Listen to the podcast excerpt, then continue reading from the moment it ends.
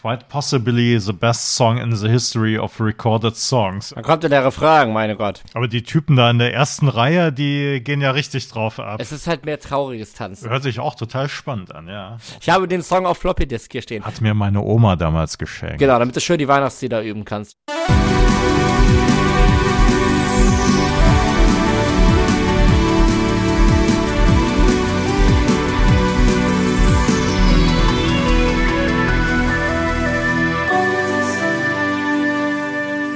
Voice of Summer, der 80er Jahre Podcast, ist zurück mit einer neuen Folge und heute wieder mit dabei ist mein lieber Kollege Alex Klug. Es ist mir eine Ehre, jawohl. Du warst in England, habe ich gehört, und hast die Feierlichkeiten für die Queen mit Duran Duran mitverfolgt. Richtig, immer im Einsatz für unseren Podcast äh, habe ich mich erfolgreich um die Feierlichkeiten gedrückt, auch äh, wenn man eine Reise in etwa in diesem Zeitraum fiel, aber ich habe mich natürlich wie immer lieber auf Plattenbörsen und dergleichen rumgetrieben. Und was für neue Einsichten hast du bekommen, beziehungsweise was hast du alles eingekauft?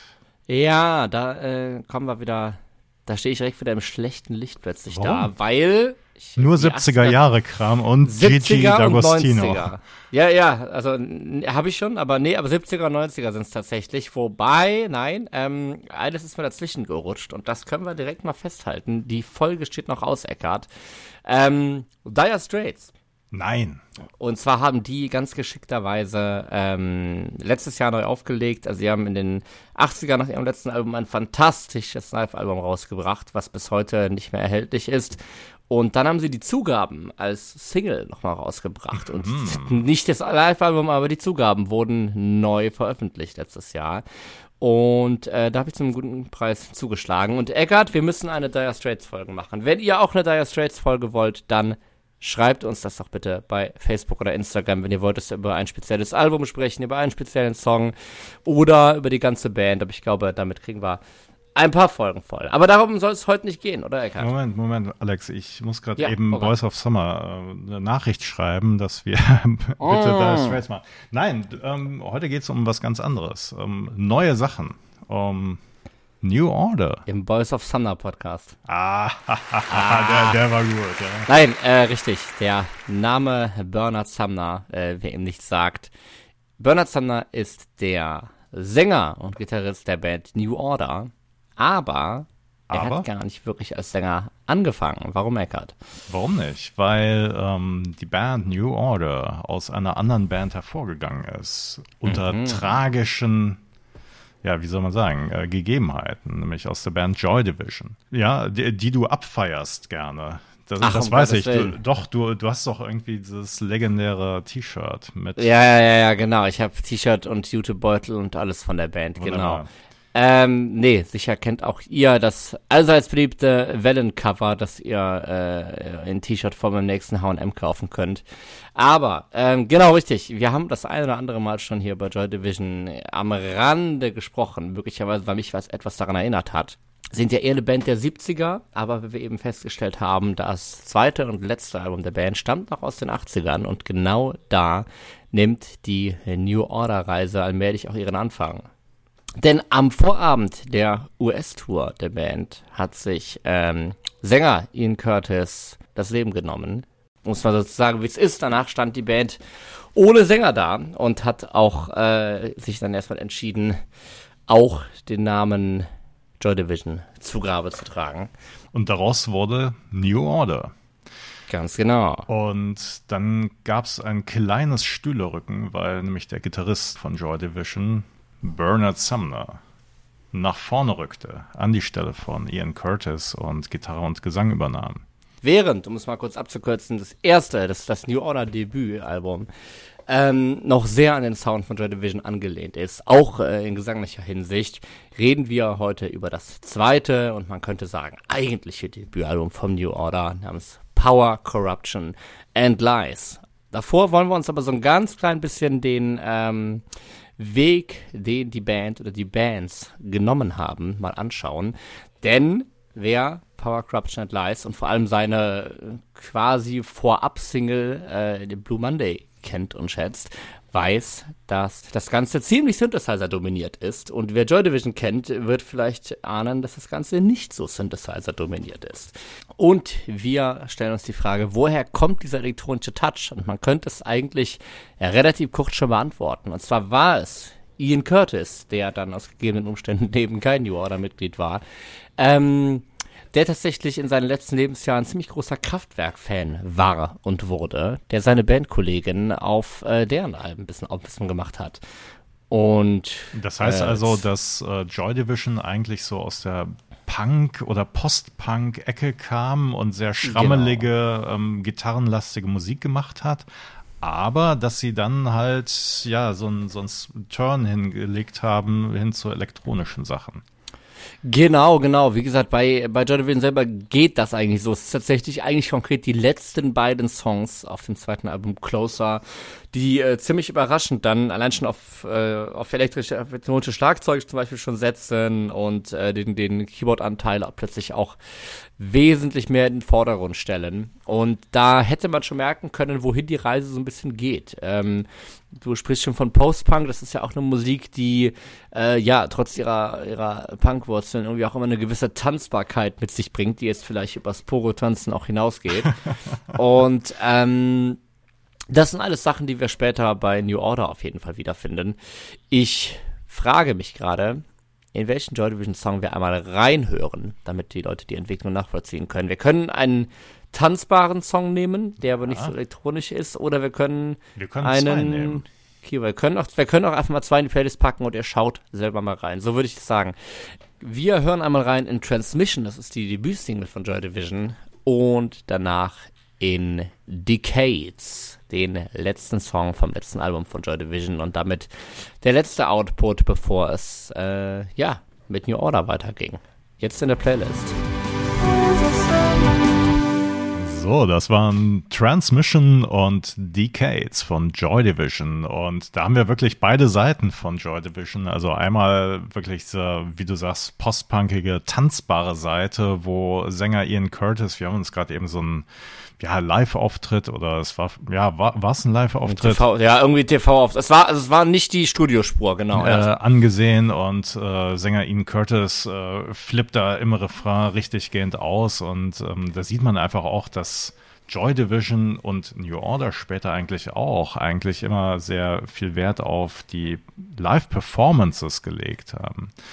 Und auf der anderen Seite, wie du sagst, ne, Decades, halt äh, elektronische Einflüsse, Kraftwerk, sehr viel auch in den Sounds. Und ähm, ja, quasi so die Zukunft von Joy Division. Hätte es Joy Division weitergegeben, aber es hat sie ja weitergegeben mit New Order, Alex. Genau, also ich finde, man sieht, das ist, wenn wir gleich zum Album Power Corruption Live selber kommen, ähm, man, man, sieht, man sieht auch nochmal diesen Willen, wir, ich meine, wir sind jetzt äh, sehr früh in den 80ern. Wir wissen, das ist die Zeit, äh, wo allmählich Synthesizer auch erschwinglicher wurden. Äh, ich glaube, die Band war relativ schnell gewillt, alles, was so neu möglich war, auch ihren, ihren Sound irgendwie einzubinden und so. Und trotzdem, oder vielleicht auch gerade drum, klang es alles immer noch recht roh. Ich glaube, das ist auch was, was Leute sehr daran schätzen. Ähm, ja, aber der Wille zu Experimenten war auf jeden Fall da und das hören wir auch hier auf dem Album. Wo der Wille zum Experimentieren aber erstmal fehlte, ist eigentlich beim eigentlichen Debütalbum von New Order namens Movement, wo dann, äh, ja, Bernard Sumner vielleicht nicht ganz so glücklich in die äh, Rolle des Sängers gedrängt wurde, sage ich mal vorsichtig, und äh, mangels Ideen sich auch so weit an diesem, an diesem sehr tiefen, eindringlichen Gesangsstil von Ian Curtis noch orientiert. Das ist so ein bisschen gruftig, oder? Also so ein bisschen Gothic-mäßig, also was man heute Mega. so Gothic nennen würde. The Cure, so die Richtung. Eben, genau. Man denkt sich, sowas war noch in der Zeit The Cure, Bauhaus, aber es wird schon äh, eigentlich ziemlich äh, häufig gesagt, dass gerade Closer, also das zweite Joy Division Album, schon sehr, sehr wichtig für die weitere Gothic-Entwicklung im Jahrzehnt war. Man merkt halt schon so ein bisschen, dass sich die Band, was ja eigentlich traurig ist, wenn man sich gerade unter neuen Namen auch formiert, fast schon so ein bisschen selbst aufgegeben hätte, würde ich mal sagen. Steile These, steile These. Da gibt es eine relativ, äh, ja, heutzutage belustigende Anekdote, äh, dass ihr Produzent, den sie dann noch beibehalten haben, sich bei den äh, Recording Sessions zum ersten Album einfach irgendwo mit, was war's, äh, einem Gramm Kokain oder so in einem in seinem Produzentenkabuff eingeschlossen hätte und gemeint hätte, macht einfach mal und wenn ich irgendwas höre, was mir gefällt, dann komme ich raus. Was, was ist passiert? Und äh, wie Bassist Peter Hook angibt, er kam leider nie raus. und äh, ja, ich glaube, mit dem Album Ach, keine Ahnung, vielleicht blicken sie heute ein bisschen, äh, bisschen, bisschen milder darauf, aber ich glaube, soweit sind sich alle einig, dass das jetzt nicht gerade der kreative äh, Befreiungsschlag war. Okay. Ähm, ja, das war einfach wahrscheinlich alles noch ein bisschen zu frisch. Okay, aber dann kam 1983 Power, Corruption and Lies und äh, vorab gab es aber die, ja, wie man heute weiß, die wirklich legendäre Single ähm, Blue Monday und Heute wissen wir auch, es ist die am besten oder am meisten verkaufte Maxi-Single aller Zeiten. Das heißt. Wahnsinn. Ja. Wir sprechen hier über ähm, Verkaufszahlen im UK allein von 1,16 Millionen Stück. Und das ist halt wirklich Musik, die auf, die auf dieser Volllänge gehört, ich meine, wir, gehört werden muss. Ich meine, wir sprechen hier oft über Sinn und Unsinn von irgendwelchen Special Dance Remixes oder Langversionen und, und bla bla bla. Aber hier ist es halt, nein, der Song ist halt. Siebeneinhalb Minuten ne? lang, ja, genau. Ja, und also das kriegst du halt nicht auf eine, auf eine 45 RPM 7 Zoll Single, genau. Die gab es zwar auch, aber ähm, ja, eigentlich verkauft hat sich die Maxi-Single, äh, wobei man dazu sagen muss, die war halt so aufwendig gestaltet, dass die Plattenfirma erst mit den späteren Neuauflagen überhaupt Gewinn machen konnte. Auch nicht schlecht. Weil ähm, es gab halt so, ähm, ja, die, die Maxi-Single, die sah halt, die hatte so Ausstanzungen und sah aus wie so eine 5, ich weiß gar nicht, wie die hießen, 5 ein Viertel Zoll Floppy-Disk hm. Ich weiß nicht, kennst du die noch? Ja, ich, ich habe die eigentlich hier stehen. Ja, ich kann. Also du, ich, du hast die Maxi-Single stehen nein, oder Floppy Disk? ich habe den Song auf Floppy Disk hier genau. stehen. Nein, ich habe, ähm, ich, ich habe, ich, ich weiß noch aus meinen allerfrühesten Tagen, äh, wie Disketten aussehen und ich habe die 12 Zoll Single hier stehen und jetzt, wo du es gerade sagst, macht es auch allmählich ein bisschen Klick. Müssen wir, müssen wir nochmal auf Instagram packen, Alles auf jeden klar. Fall. Ähm, lohnt sich zu haben. Und wenn wir jetzt nochmal zurückgucken auf die beiden Joy Division-Lieder, die wir eben gehört haben. Wir hatten Transmission, wir hatten die Tanzbarkeit und wir hatten dieses Wiederholen von Phrasen irgendwie. Dieser Refrain besteht halt immer wieder aus diesem Dance, Dance, Dance to the Radio, ähm, so, ne, wo dann auch relativ schnell irgendwie auf der Tanzfläche so ein Lerneffekt entsteht, wie man, wie man mitsingen kann und so weiter. Und auf der anderen Seite Decades, wo wir jetzt schon sagten, relativ elektronisch, relativ äh, teilweise Kraftwerk in den Sounds, String Synthesizer und so weiter. Aber ja nun wirklich nicht tanzbar. Richtig, das hat ja wirklich ja. eher diesen düsteren Vibe. Und wenn man sich jetzt Blue Monday anhört, dann könnte man doch eigentlich behaupten, da hast du alles zusammen. Also du hast halt einen riesigen elektronischen Anteil natürlich. Jetzt direkt mal die Frage, wenn Blue Monday in irgendeiner Disco oder einer, in einem Etablissement gespielt werden würde, würdest du sofort auf die Tanzfläche stürmen, Alex? Das ist, ja, das sind halt diese Szenarien auf die Tanzfläche stürmen sonst ja, wie. Äh, die es halt gibt doch so Songs, wo man einfach gar nicht anders kann. Also, was weiß ich. Ich bin ja immer der, der die Musik spielt in Ach der so, Regel. ja gut. Deshalb, du, du kannst ich, nicht also weg. das sind, also, also ich sag mal so, das ist so diese, diese 12 Uhr, die Hälfte sitzt jetzt irgendwie draußen und führt irgendwie tiefsinnige Gespräche und die Leute, die doch drin sind, die haben auch Bock und dann, dann packe ich um 12 Uhr auch die, äh, die 12 Zoll Blue Monday aus, auf jeden Fall. Und dann stürme ich gerne äh, gedanklich auch mit. okay. Ähm, nein, genau, wir, also wer noch ein bisschen mehr über äh, diesen Tanzflächenfüller-Effekt äh, der Musik hören will, der kann gerne auch mal in unserer High-Energy-Folge, müsst ihr so ein bisschen zurückscrollen, reinhören ähm, wo wir auch unter anderem über Blue Monday und äh, viele andere Lieder, die einen Bam Bam Bam Bam Bam Bam Bassrhythmus haben, sprechen. Richtig, das hast du ja sehr schön herausgearbeitet. Dass, das Richtig, so, genau. Äh, und äh, ich glaube, das ist die Single, mit der New Order irgendwie endgültig ihren, ja, ihren Weg, ihren Plan, wie auch immer, ähm, gefunden haben. Und dann ging es natürlich mit recht schnellen Schritten auch dahin, dass man sagt, okay, das kriegen wir auch als ganzes Album hin. Und damit sind wir jetzt endlich angekommen bei Power Corruption and Hey, Life von. New Order. Jawohl. Ja, sehr schön. Eckart, du hast das Album gehört. Wie fandest du es? Ich habe das Album gehört, genau. Ich habe das jetzt auch wirklich in der Vorbereitung für einen Podcast das erste Mal gehört. Also Blue Monday kannte ich natürlich und ich dachte mir so, Ganz subjektiv. Wenn das Album so, ähm, wie soll ich sagen, so äh, einflussreich ist, äh, warum geht das nicht so ins Ohr? Also ich habe mich ein bisschen gewundert. Ich fand es ein bisschen unspektakulär. Vor allen Dingen, weil ähm, ich hatte mir, glaube ich, die Vinyl-Version angehört und da ist Blue Monday gar nicht mit dabei. Also das heißt, Blue Monday. Also, also eigentlich äh, nimmt man das, wenn überhaupt, auch so als Bonus-Ding auf ja, der CD. Genau, Blue also, Monday so war nur auf der CD-Version da. CD war ja ein ganz neues Medium, wurde auch ordentlich von den Plattenfirmen gepusht zu der Zeit 1983 und da war dann halt eine CD einfach was Besonderes und da musste was, äh, ja, quasi ein, ein materieller Gegenwert noch mit dabei in Form von Bonustracks, damit sich halt die, ich weiß nicht, wie viel das waren, damals 25 Mark zu 15 Mark für die LP. Junge, ja, das war ja deutlich mehr und da musste man natürlich auch einen Gegenwert bekommen. Also das heißt, Blue Monday war auf der Vinyl-Version gar nicht mit drauf und ähm, dafür klang es dann so beim ersten Mal so ein bisschen, ähm, hm, ja, so ein bisschen unspezifisch. Und was halt, äh, wo du sagst, so subjektiv, ähm, beziehungsweise wir haben es ja schon gesagt eigentlich, also der Gesang von Bernard Sumner, der ist halt so ein bisschen, also er löst sich so ein bisschen von den, äh, ja, von seinem Vorbild, quasi von seinem Rollenvorbild Ian Curtis, in dem äh, er halt nicht so tief singt, aber äh, naja, so, ich sag jetzt mal technisch sauber ist es jetzt auch nicht. So ein bisschen nölig teilweise. Das ist jetzt wieder so ein bisschen der Kampf irgendwie zwischen ähm, einflussreich ja, ja. und ich möchte jetzt nicht mal sagen gut, aber dann, dann nenne es eben handwerklich gut. Ja, ja genau. Ich meine, genau, es, genau. Sehr, es gibt sehr viele äh, einflussreiche Sachen.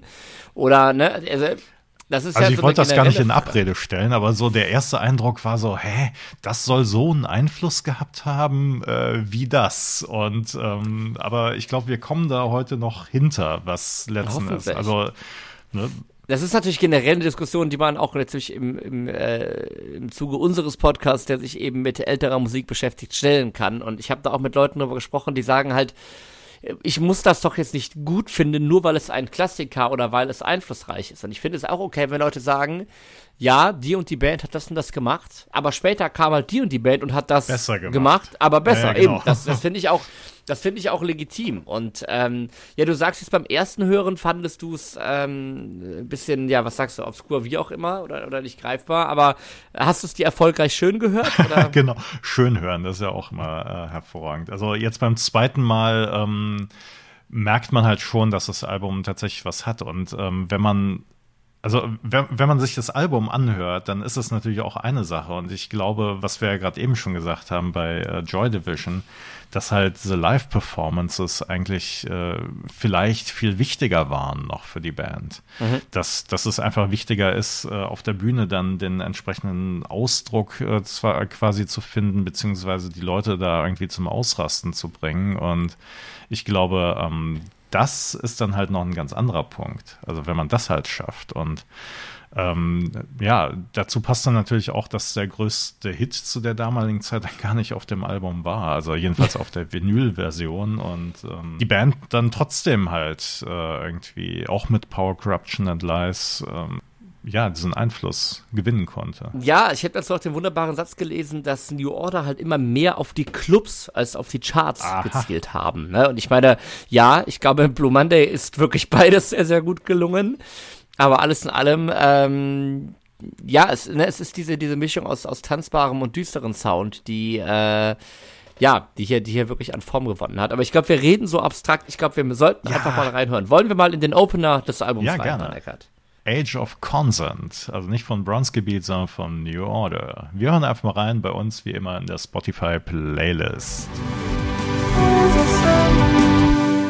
Ja, das war Age of Consent von New Order und äh, ein Blick in die YouTube-Kommentare hat uns wieder mal verraten, dass äh, unser Bildungsauftrag mal wieder ein wenig vom Autospiel Grand äh, vom Computerspiel Grand Theft Auto äh, vorweggenommen wurde, wo äh, einige Leute wohl im Radio auf den Song gestoßen sind. Wahnsinn. Immer wieder schön. Ja.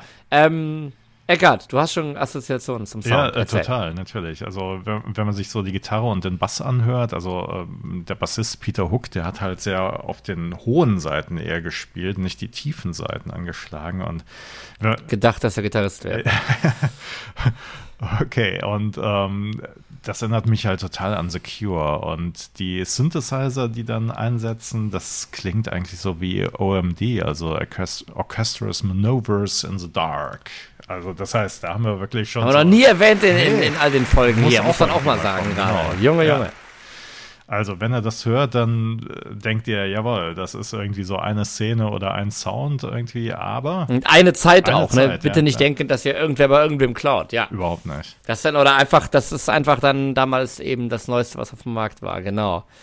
Ähm, richtig, also ich finde, schon, schon der, der Anfang, wie es wirklich mit diesem schnarrenden hohen Bass anfängt, das ist halt sehr markant und sehr typisch für, für beide Bands eigentlich auch, dass so, dass so eigentlich so zwei sich äh, harmonierende, aber gegensätzliche Melodien von Gitarre und Bass hast irgendwie, die direkt schon mal so ein Fundament schaffen. Und ähm, was bei Joy Division auf jeden Fall so war und hier auch mal wieder rauskommt, ist halt, dass dadurch, dass Peter Hook den Bass so hoch spielt, so ein bisschen die Bassfrequenzen eigentlich leer bleiben.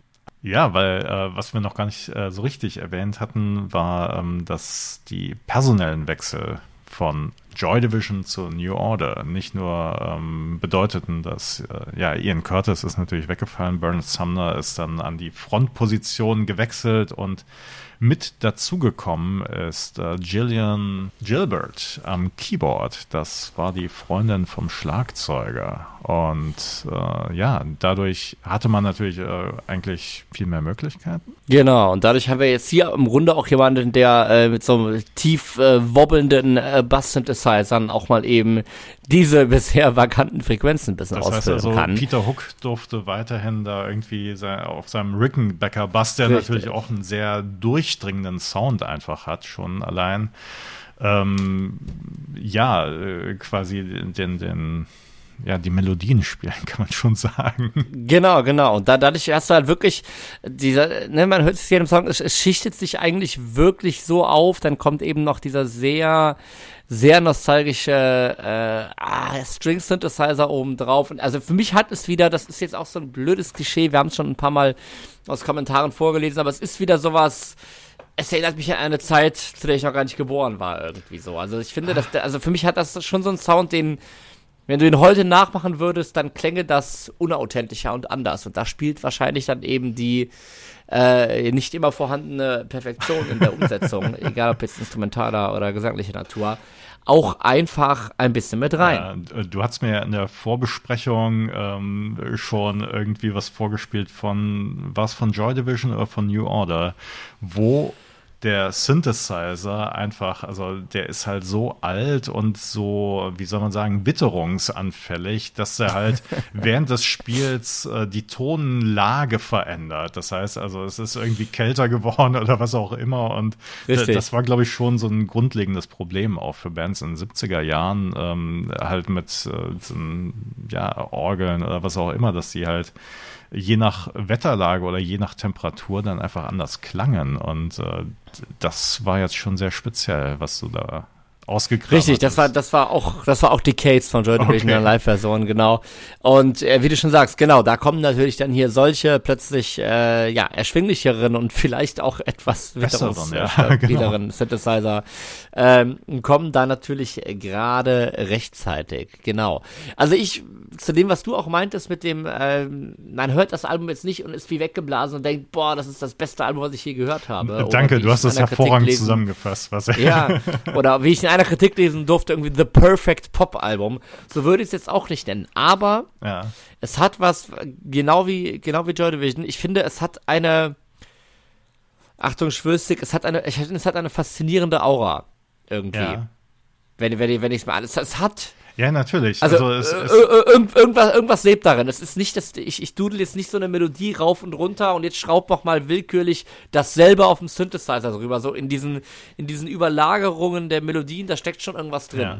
Und äh, die, die andere Sache ist natürlich klar, es gibt äh, natürlich unheimlich viele andere Vorläufer. Also das heißt, wenn, wenn jetzt, wenn du jetzt einen Disco-Fan fragen würdest, der wird natürlich sagen, was ist denn das für ein Schrott? Und der wird natürlich sagen, nee, äh, hier Giorgio Moroder, der hat das perfekte Pop-Album gemacht gemacht, ja. aber äh, wenn man jetzt so aus dieser punkigen oder Post-Punk äh, New Wave-Ecke kommt, dann ist es natürlich für das äh, wirklich eine Offenbarung gewesen, ganz einfach. Und ähm, es kommt halt immer auf den Blickwinkel an. Und äh, ja, für, für sich ist es natürlich ein ja, wahnsinniges Album. Es ist halt mehr trauriges Tanzen als halt irgendwie, äh, ne, wir hatten ja schon mal äh, deine Probleme mit Whitney Houston besprochen in einer Folge ja, genau. Genau. ähm, später auf dem Album nehmen dann die äh, Synthesizer aber auch, äh, ja, immer mehr Überhand, würde ich mal sagen. Ähm, relativ markant ist der Song 586 wo äh, sich der schlaue Hörer oder auch wir beide uns denken, Moment mal, das ist aber doch jetzt ein bisschen sehr nah an New Order. Äh, Blue Monday, ja, ja. Ah, ja an, an New Order auch, genau. An New Order auch, Junge, Junge. Schockierend. Ja, wie kommt das, ja. Ja, dazu muss man sagen, also um jetzt kurz, aber nicht zu weit auszuholen, ich habe mir nochmal die Definitive Version des Albums angehört, also eine, wo man unter anderem alle möglichen Demo-Versionen der Songs mit draufgepackt hat und eben noch weitere Non-Album-Tracks. Mein Gott, wir wollten weniger Englisch reden. Sure. Und da war auch nochmal der Song Video 586 drauf. Und nachdem dann neun Minuten Synthesizer geblubber kam, guckte ich irgendwann doch mal auf mein äh, Telefon und sah dann, dass der Song 22 Minuten dauert insgesamt. Achso, du, du äh, Entschuldigung, wenn ich da jetzt reingrätsche. Du hörst natürlich ja. Musik auf deinem Telefon, ist ja ganz klar, ne? Weil du bist ja Generation. Ja, in, der, in der Bahn, in der letzten Reihe, über, über die Lautsprecher, okay, ja. genau. Über die Bluetooth-Box und ja. Nein, aber ich, ich kauf, ich bestelle mir jetzt nicht direkt die Vinyl-Version der Definitive Version äh, nur zum Probehören. Genau. Und ähm, ja, also auch ein, ähm, ein bereits vorher erschienener Song mit einem ziemlich langen ähm, Instrumentalstück. Hörte sich so an, ja, 22 Minuten, ja. Richtig, richtig, richtig. Und Elemente daraus findet man äh, halt immer wieder auf dem Album. Also sprich, man findet es auf nicht auf dem Album, man findet es auch bei Below Monday wieder. Man findet es natürlich im Song 586 wieder und auch im Song Ultra Violence. Und das ist so ein bisschen der Punkt, wo ich mich halt frage, kam dann, hat dann irgendjemand im Laufe der Aufnahme einfach immer mehr Synthesizer gekauft und gesagt, jetzt knall den noch an und knall den noch an, weil da, ich finde, gegen Ende kommen wir manchmal so ein bisschen mehr in die Problemzone, dass es sich nicht immer so viel Raum lässt, wie jetzt hier zum Beispiel gerade in Age of Constant, wo ich es eigentlich sehr angenehm finde. Also Blue Monday ist ja wirklich das Positivbeispiel, wie eigentlich, naja, jeder Effekt, jeder Synthesizer so einmal durchgespielt wird, ohne dass du irgendwie so eine völlig überfordernde Soundwand ja. äh, hörst. Ich meine, das, das ist wirklich auch der, der ultimativ verspielte Song. Du hast, äh, du, du, hast, du hast auch, du hast verschiedene Drum Machines, du hast auch Samples mit drin, ebenfalls ein Kraftwerk-Sample. Und ähm, das ist durchaus was, was hier auf den wumsigeren, elektronischeren Liedern ein bisschen mehr verloren geht, finde ich. Aber ähm, Ultraviolence, also von der zweiten Seite, ähm, das wird auch heute noch live gespielt. Mhm. Und ähm, Ultraviolence hört sich ja an wie Ultra-Gewalt. Äh, also das heißt, es ist auch schon sehr ähm, elektronisch gewalttätig, würde ich sagen. Okay. Da äh, hören wir einfach mal rein in Ultraviolence und äh, ja, wie in New Order quasi die Maschinen sprechen lassen. Bei uns. Ja, Ultraviolence von New Order und ich muss sagen, das ist wahrscheinlich schon Musik, da muss man halt irgendwie ein bisschen äh, doof für sein, äh, welche Form auch immer jetzt. Also ich verstehe das, die Tanzbarkeit steht im Vordergrund. Ich finde, das sieht halt unglaublich monoton, aber das ist natürlich so ein bisschen die Dinge, die dann die Leute, die früher noch New Order gehört haben, später ihren Kindern vorgeworfen haben, wenn sie irgendwie Techno gehört haben. So, das ist ja die ganze Zeit dasselbe. Und sonst passiert nichts. Also es ist so, ich verstehe, dass das so Body Music ist, zu der man irgendwie sich dann lange und äh, ah, Body Music, aber noch keine Electronic Body ja, Music, nee. genau. Nein, denn nein, das muss man nämlich auch sagen, der Bass, also der richtige E-Bass, der ist ja schon die ganze Zeit immer über dem ganzen Ding drüber. Ja, du, man, man hört tatsächlich auch Gitarren und äh, Schlagzeug ist Ja, da eigentlich ja. auch drin. Also insofern ähm, Ab- nur die Synthesizer, die äh, ja ballern da halt auch ordentlich rein. Die sind natürlich auch, ne, wir, wir haben, wir haben die, die, die, die festen Arpeggios irgendwie, die natürlich auch auf einer, auf einer gewissen einheitlichen äh, Tempolinie irgendwie laufen. So, die geben halt einfach dieses Grundgerüst. Die, die, die, die treiben halt, sagen wir es mal so, Mhm. ne? Die, äh, die, die sind es halt, die einfach nach, nach vorne treiben. Genau, genau, genau. Also ich finde das so ein bisschen die, die beiden schwierigen Songs. also, äh, also ja, also, wo ich jetzt nicht so das Hörvergnügen Also, habe, Ultraviolent und danach Ecstasy. okay, ja. Genau, was aber auch, äh, also Age of Consent ist, äh, glaube ich, mit Abstand der bekannteste Song, wird auch bis heute live gespielt. Was auch noch gerne live gespielt wird und ein Fan-Favorite ist, ist die Your Silent Face. Und ich finde, das hat auch ein paar Kraftwerk-Besonderheiten, in äh, die wir nochmal reinhören könnten. Ja. Äh, Ja, auf jeden Fall, klar. Äh, hier, das so. Kraftwerk, äh, äh, ähm, ähm, New Order mit Your Silent Face. Das war Your Silent Face und wir haben da, beziehungsweise Alex, du hast da ganz schön viel äh, Trans-Europa-Express rausgehört. Ja, definitiv. Also ich war jetzt auch wieder zwischenzeitlich dachte ich mir auch, wie viel Eigenleistung ist da noch drin, aber ich fände es jetzt zu frech zu sagen, dass es nur Nein, geklaut nein, nein, wäre, nein. aber das durchgehende Grundmotiv, mit dem der Song auch startet, ist schon sehr, So ja, also Trans-Europa- ja. genau. Ich denke jetzt gerade an den, ähm, an den Opener-Song Europa endlos, wer es im Kopf hat.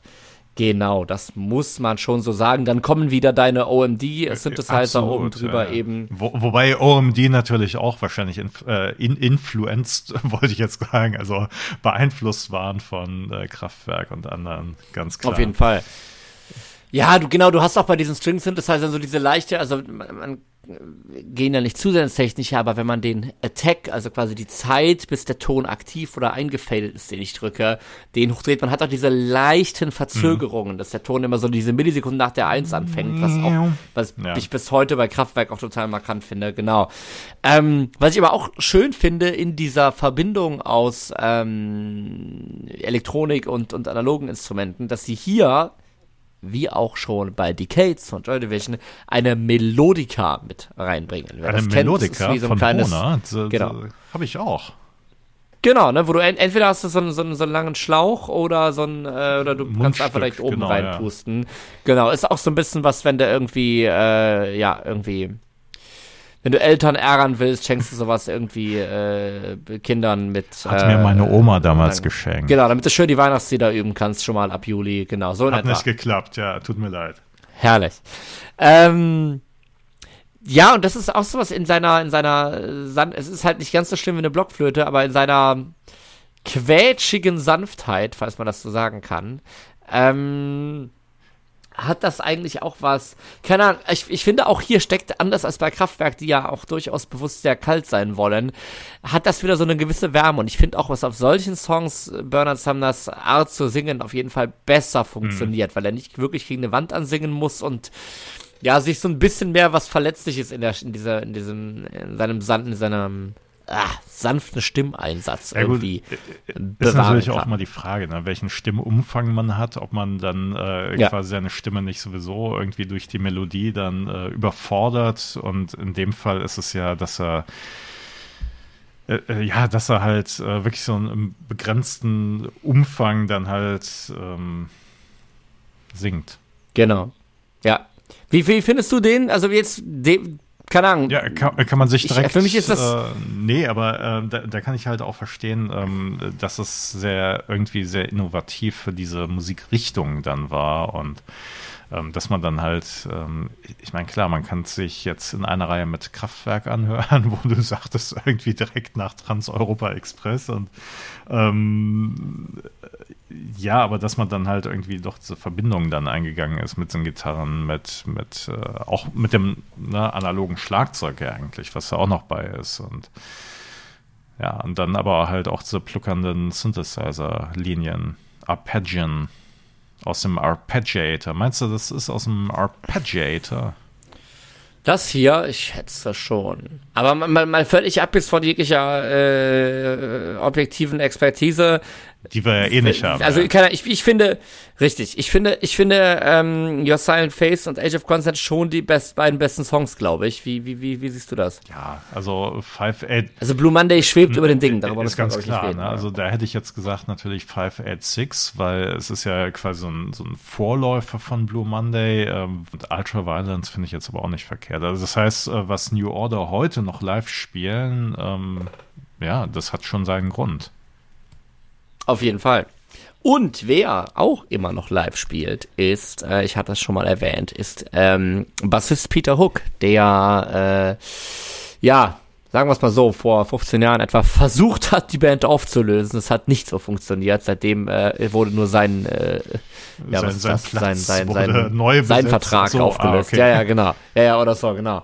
Ähm, der aber noch solo unterwegs ist und das ist eigentlich, finde ich, die schönste Art von Fanservice, die man bieten kann, denn in verschiedenen Abständen bietet er halt äh, vollständige Alben von New Order und oder Joy Division live.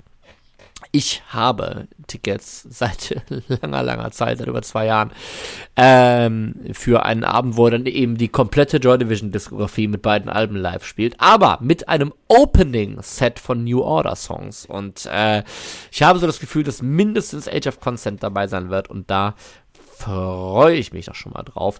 Dazu muss ich noch sagen, dass ähm, Peter Hook, der jetzt eben auch dann beide Sänger, beide Bands natürlich irgendwie auch selber singt, ähm, das meiner Meinung nach eigentlich auch ganz gut macht und gerade von wegen Ian Curtis tiefe Stimme nachsingen, sonst wie das äh, vermutlich besser hinkriegt, als das Bernard Sumner am Anfang mal hinbekommen hat.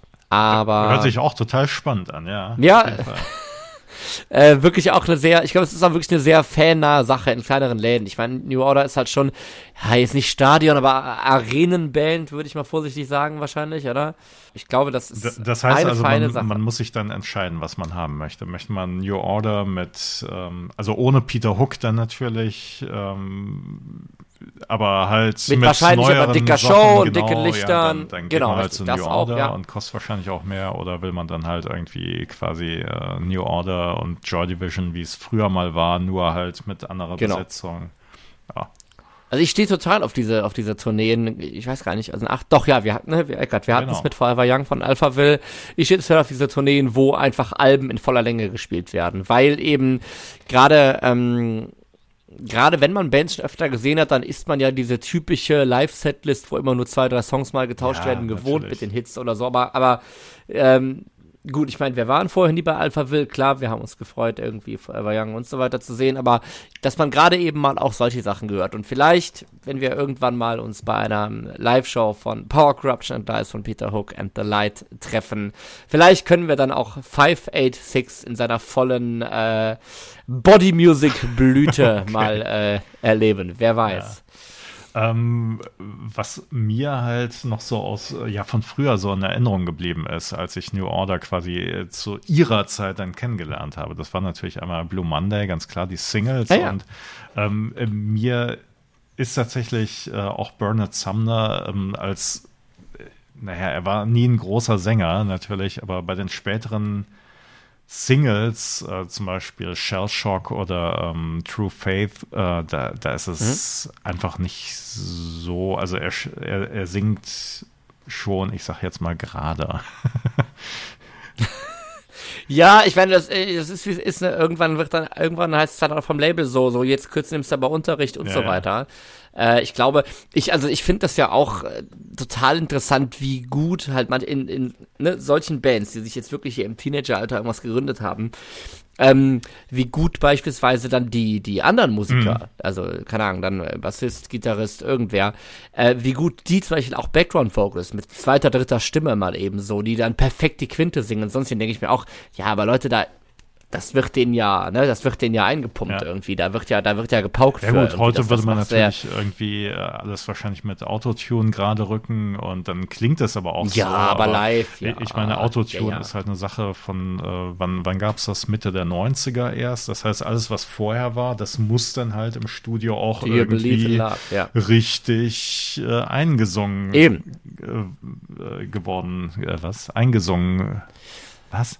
Ja, klar. Ja, ich meine, nehmen, nehmen wir mal an, da haben wir jetzt einen Sänger, der das kann irgendwie. Aber ich meine, selbst in jeder Punkband irgendwie so singt dann mittlerweile der Bassist eine, eine gute zweite Stimme. Und das ist schon, äh, ja, ich denke, da wird schon von hinten auch geguckt, dass die Leute das können. Aber das ist ja eigentlich auch der Charme an solchen alten und äh, ja, auch sehr einfach selbstgemachten Ganz Sachen, ne? wenn du dich auf deinen Produzenten nicht mehr verlassen kannst oder so, dann, dann, ähm, ja, wenn dann wird einfach mal gemacht. So irgendwie sich, äh, ja, das war beim ersten Richtig. Album, aber wenn er sich weggeschlossen ja, ja, hat. Ja, aber ne, im, Endeffekt, im Endeffekt hat man sie dann mal machen lassen und ich glaube, dann haben sie halt mehr zu sich zu sich selbst oder zu dem, was sie eigentlich machen wollen oder zu dem, wie sie bis heute musikalisch eigentlich wahrgenommen werden, gefunden, als das mit ihm gelungen ist. Genau. Das heißt also, uh, New Order haben natürlich weitergemacht, hatten auch große Hits und ähm, sind noch elektronischer geworden. Auf jeden Fall. Ich würde sagen, wir hören auch noch mal in die späteren Singles rein. Und zwar ist es einmal Shell Shock aus März 1986. Ähm, das war eine Single zum Pretty and Pink Soundtrack, beziehungsweise die auf dem Soundtrack erschienen ist. Pretty and Pink, mhm. großer äh, Film in den 80er Jahren. Ähm, und Juli 1987 True Faith. Das packen wir auch einfach mal in die Spotify-Playlist bei uns. Ähm, das war wirklich so, ja, es, es, es war wirklich ähm, eigentlich nach Blue Monday der Song, der, also er wurde schon so ein bisschen tot genudelt, kann man sagen, aber es ist wirklich eine großartige Single auch. Großartiges Video auch und wir hören da einfach mal rein. So machen wir es. Ja, das waren True Faith und Shellshock. Und ich bin ganz froh, Eckart, dass du mein Wissen dann noch ein bisschen bitte, aufgefrischt bitte. hast. Denn jetzt, ähm, jetzt erst recht, genau, das klingt halt irgendwie wirklich wie der 80er Pop, den wir gewohnt sind. Und jetzt merkt man dann nochmal umso mehr, wie genau Power Corruption and Lies eigentlich die Mitte aus diesen beiden Phänomenen trifft. Irgendwie aus Tanzmusik der späten 70er Post-Punk aus äh, ne, ja, beispielsweise Transmission ja, ja. von Joy Division und eben äh, diesen Dingen, die erst noch kommen sollten. Und äh, ich, also keine Ahnung, wahrscheinlich ein, ein genaueres Übergangsalbum gibt's wahrscheinlich gar nicht. Natürlich auch, weil es nicht viele Musiker gibt, die irgendwie schon in, in, in beiden Gewässern gefischt haben, sage ich mal. Ähm, Spannend. Alex, was würdest du denn sagen, äh, wenn du jetzt ähm, ja äh, sagst irgendwie, okay, du musst New Order hören, äh, würdest du dann empfehlen, hör dir Power Corruption and Lies an oder vielleicht dann doch die Substance 1987? 1987. Das hängt ja davon ab das hängt ja davon ab, ob die Leute tendenziell lieber Alphaville oder Joy Division hören, äh, mögen, ne? Okay. Muss man natürlich ganz ja, klar gut. sagen. Ähm, ich glaube, ich muss mich chronologisch generell noch ein bisschen durchhören, natürlich auch in äh, Vorbereitung aufs Peter Hook Konzert. Es ist, Power Option Lies ist bestimmt schon so ein Album für Leute, die generell äh, sich für einflussreiche Alben der Musikgeschichte interessieren und eben auch sagen, ähm, ich muss nicht alles gut finden, was ein Klassiker ist, aber ich will es zumindest gehört haben. Und wie gesagt, also es klingt, es klingt wirklich so ein bisschen äh, abfällig, immer dieses, ah, es ist interessant, es ist interessant, aber ich, es, es ist wirklich interessant, muss ich sagen. Ich bin immer, ich tue mich teilweise mit Sachen schwer, tatsächlich sogar, je elektronischer es wird. Das kann aber auch an dem super schweren Erbe von Blue Monday einfach, was kurz Na vorher klar. erschienen ist, liegen. Ähm, ich mochte bei Joy Division eigentlich immer diese Imperfektion. Mhm in der Darbietung. Die hat das irgendwie sehr lebendig gemacht. Ich glaube, sonst wäre es auch teilweise zu simpel gewesen. Wenn es dann irgendwie auch noch gut gespielt wäre, dass jeder, jede Note wie die andere klingt, sage ja. ich mal, dann würde dem tatsächlich so ein bisschen Seele fehlen.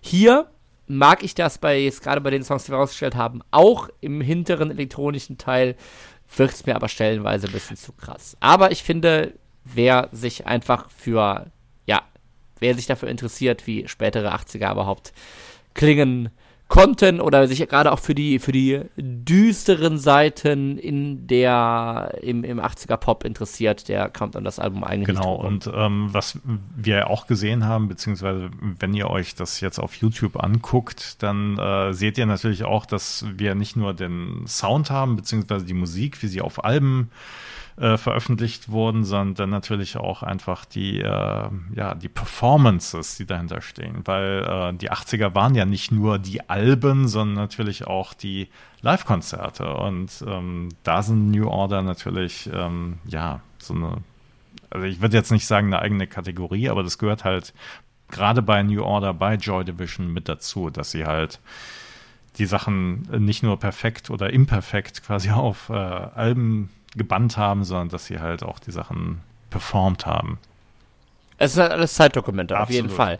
Wenn ihr schon mal beim New Order Konzert wart, oder bei dem Peter Hook Konzert, oder vielleicht sogar noch bei einem Joy Division Konzert, oder äh, irgendwelche coolen Boxsets habt und so weiter, zeigt uns das, erzählt uns das. Wir freuen uns über jeden Input. Wir kommen gerne ins Gespräch. Zum Beispiel auf Instagram unter Voice of Summer Podcast oder natürlich auch auf Facebook. Und wenn ihr unsere Power und unsere Corruption und unsere Lives ein bisschen fördern wollt, dann könnt ihr das natürlich auch tun auf Patreon, Boys of Summer Podcast. Wir freuen uns über jeden Cent, der uns hilft, den Podcast am Laufen zu halten. Und ja. Eckart, wir hören dich wieder in zwei Wochen. Ja, wahrscheinlich, ne? Alex, du bist wieder nicht mit dabei aus äh, niederen Beweggründen, ich weiß nicht. Nein, oh. nein, nein, nein, nein. Äh, Alex, es tut mir ja immer leid, dass ich dich da in das äh, 80er Jahre Camp schicke, aber ich glaube, so ein bisschen Nachhilfe irgendwie, äh, in, also was heißt Nachhilfe? Nein, das, das klingt total überheblich, aber es gibt halt so viele Sachen, die man entdecken kann und das ist natürlich äh, das Schöne auch äh, an unserem Podcast, um so ein bisschen Werbung zu machen. Nein, auch an den 80er Jahren. Es gibt einfach sehr viel schöne Sachen zu entdecken, die auch Auf jeden Fall. Und insofern ja, heißt es in zwei Wochen wieder ähm, Voice of Summer Podcast mit mir dann halt, in vier Wochen dann wieder wir zusammen und ähm, ja, bis dahin.